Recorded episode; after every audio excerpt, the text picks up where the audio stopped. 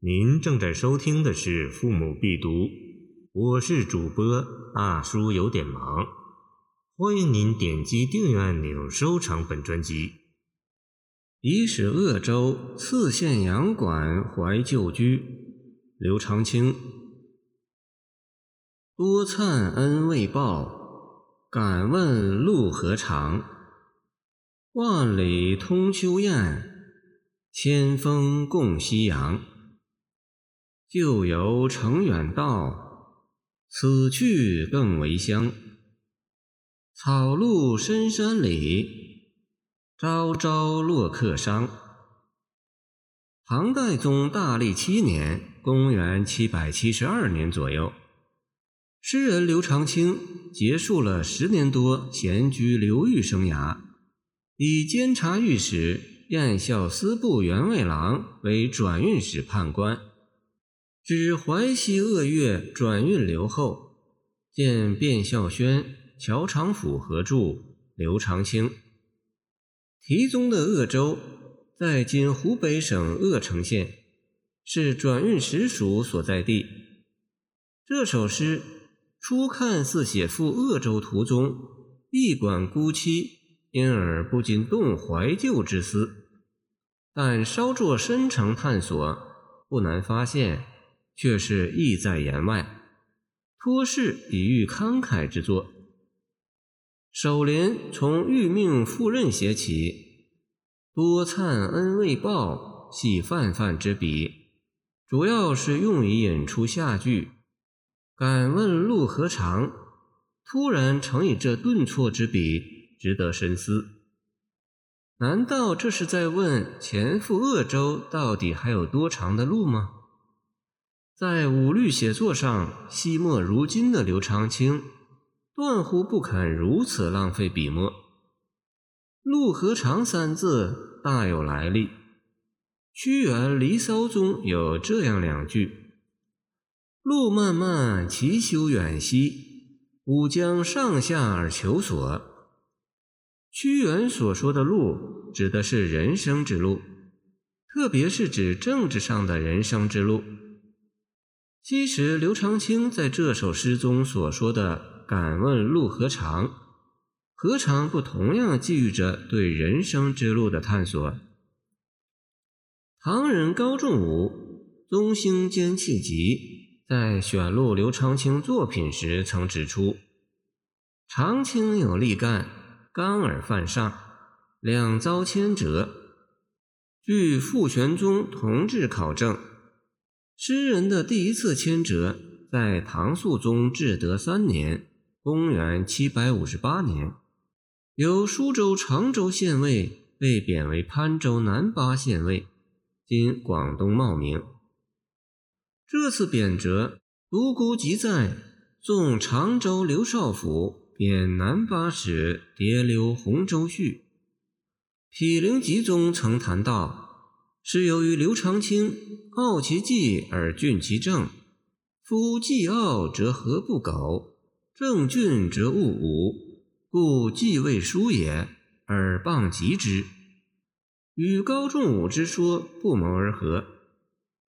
刘长卿自己在贬所诗中对此也未甘缄默：“地远明君气，天高酷吏欺。”见出贬南巴至潘阳，提李嘉佑江亭。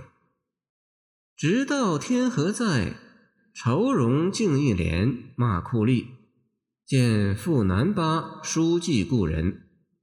赤天道，感情是强烈的。事情已过去了十年多，而初次招贬的疮痕似乎永难磨灭。这回重遇任命。忽作敢问路何长之叹，我们难道不能从中窥探到风乍起，吹皱一池春水的消息吗？见南唐冯延巳《夜金门》第二联，称路何长，写刺县阳馆所见之景。万里通秋雁句，自意寄寓着诗人自己多年来风尘漂泊。及此行中旅途劳顿之感，毋庸细折。千峰共夕阳”句是未经人道的名句，另一“共”字大有深意。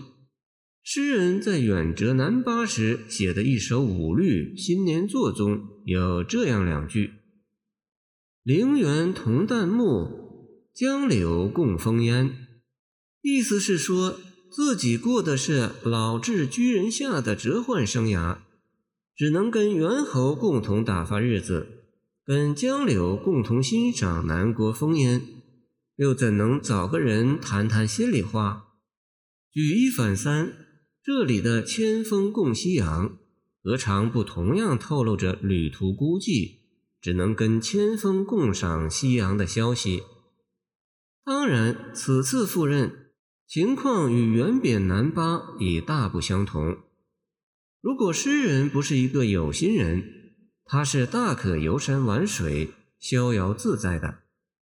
他在旅途中的这样劳顿孤寂之感。我们只能从他《路河长》一语中所透露的仕途坎坷之感中找到一点线索。第三联较轻题目中的怀旧居，旧居有何可怀？诗中只字未道，可见这原非作者所要说的重点。诗里略略点了一下，现在离家乡和旧居越来越远了。无非只是在嗟叹陆河长的忧患心理的天平上加上一个砝码而已。末联重到吕旷，回应首联的陆河长。诗人虽然说是旅途跋涉的风霜劳顿，我们却仿佛看到诗人怎样紧锁双眉，在徘徊直属，在细细咀嚼着十多年前首次遭贬的苦汁。在预计着今后仕途中难免出现的风霜雨雪。写此诗的五年以后，刘长卿为权贵鄂越观察使吴仲儒所诬咒，再度遭到贬谪，成了当时有名的冤案。这是后话，倒也可以为刘长卿心怀隐忧之不无先见之明做以佐证。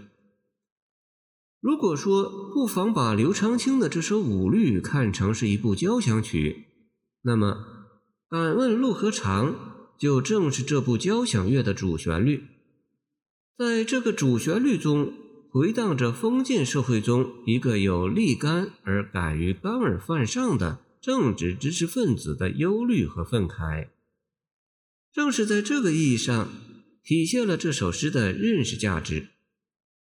刘长卿曾以五言长城自喻，尤工五律。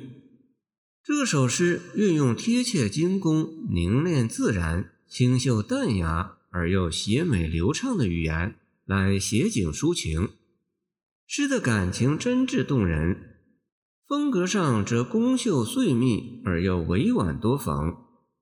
卢文照在《刘随州文集题词》中指出刘诗。